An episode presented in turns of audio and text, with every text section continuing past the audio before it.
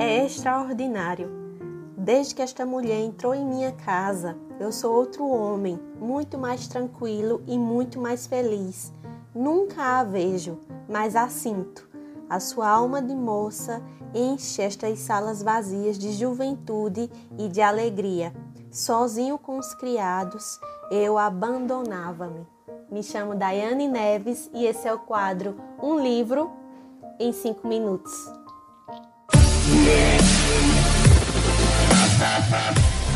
Oi, oi, meu povo! Eu apresento para vocês hoje mais um livro da nossa literatura clássica nacional, só que um pouco à moda europeia.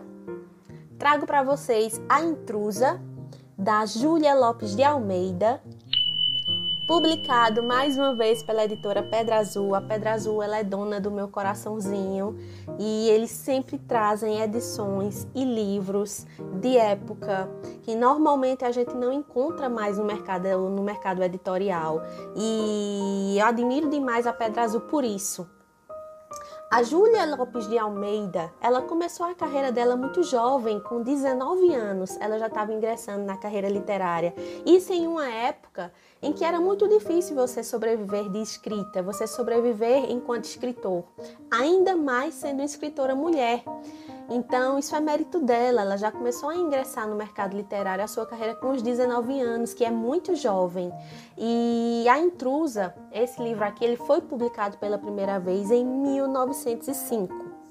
A autora para quem não sabe, a Júlia Lopes de Almeida, ela esteve entre os intelectuais que participaram do planejamento e da criação da Academia Brasileira de Letras.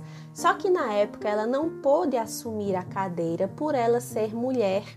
E eles na época não aceitavam mulheres dentro daquele espaço, infelizmente. Então, na época, quem assumiu a cadeira número 3 foi o seu marido.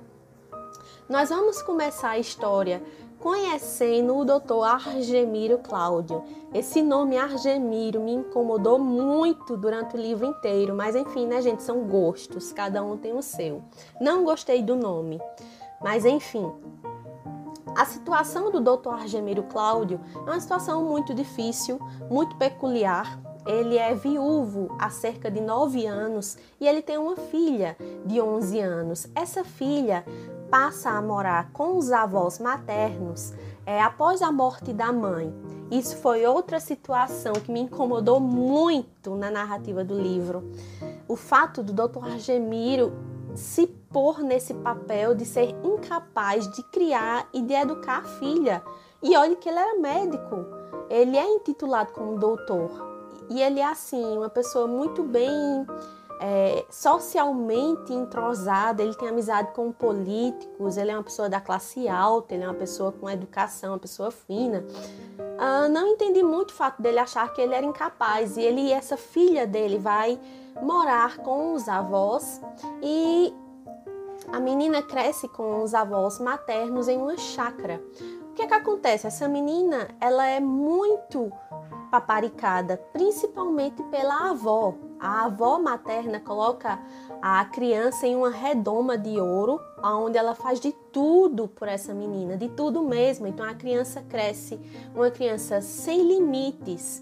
Ela é mal educada, ela tem algumas atitudes grosseiras, ela não respeita os mais velhos, ela é muito respondona, ela é arrogante, ela é mimada, ela é preguiçosa para estudar, não quer saber de estudar de jeito nenhum. E quando o Argemiro começa a perceber que a filha dele está começando a crescer, está ficando uma criança totalmente sem limites, ele quer também que a filha é, comece a passar os finais de semana com ele, para ele ter um pouco mais de contato com essa filha.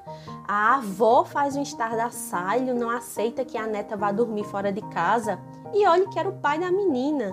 Então eu achei uma situação bem absurda, absurda mesmo. Isso me incomodou no livro, sim.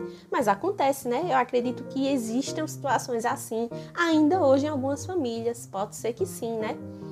E enfim, é, diante dessa situação, o doutor Argemiro resolve, junto com a ajuda do padre Assunção, publicar um anúncio no Jornal do Comércio onde ele está à procura de uma governanta. É a partir daí que nós vamos começar a conhecer a Alice. A Alice começa a entrar em cena na narrativa, porque a Alice vai ser a única mulher a responder a esse anúncio do jornal. E é a partir daí que a coisa começa a ficar boa. Porque é, o doutor Argemiro vai entrevistar a Alice e ele vai contratar a Alice. A Alice é contratada, mas a cláusula principal do contrato é o seguinte: é que em momento algum ele pode haver dentro da casa dele. Ou seja, ele quer que a Alice trabalhe lá ela vai fazer tudo, ela vai ficar responsável pela organização da casa, ela vai ficar responsável pelas contas, pela contabilidade da casa, o que é que foi gasto durante a feira, o que é que sobrou de dinheiro, mas em momento algum ele quer haver. Isso em respeito à memória da sua falecida esposa. E é aí que a coisa começa a ficar interessante e essa é a premissa do livro, basicamente essa, é que com o passar do tempo, os meses vão se passando e nós, enquanto leitores e os outros personagens secundários também, começam a perceber que o Argemiro, o Dr. Argemiro, está começando a nutrir sentimentos pela Alice. Doutor Argemiro vai se apaixonar pela Alice. E você se pergunta, gente, como ele começa a se apaixonar por uma pessoa que ele nunca vê? Tem até uma parte na, na história que ele fala assim: Eu sequer sei a cor dos olhos dela. Isso é verdade, porque ele entra em casa, sai de casa e ele nunca vê a Alice, mas ele começa a se apaixonar pela essência da Alice, a forma como a Alice arruma a casa, a forma como a Alice prepara a comida, a forma como a Alice dobra as suas roupas. Ele começa a se apaixonar pela alma da Alice. E você pensa que isso vai ficar assim? Você pensa que a sogra dele, que é meio tchum da cabeça, vai aceitar isso assim de boas?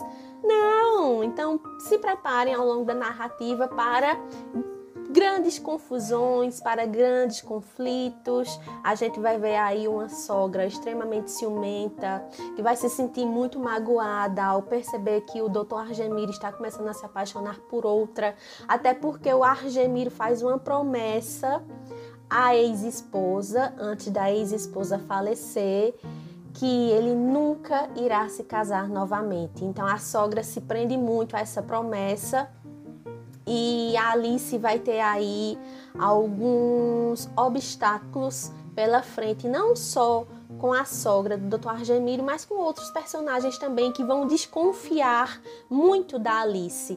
O criado do Dr. Feliciano, do Dr. Argemiro, desculpa gente, o Dr. Argemiro tem um criado que se chama Feliciano.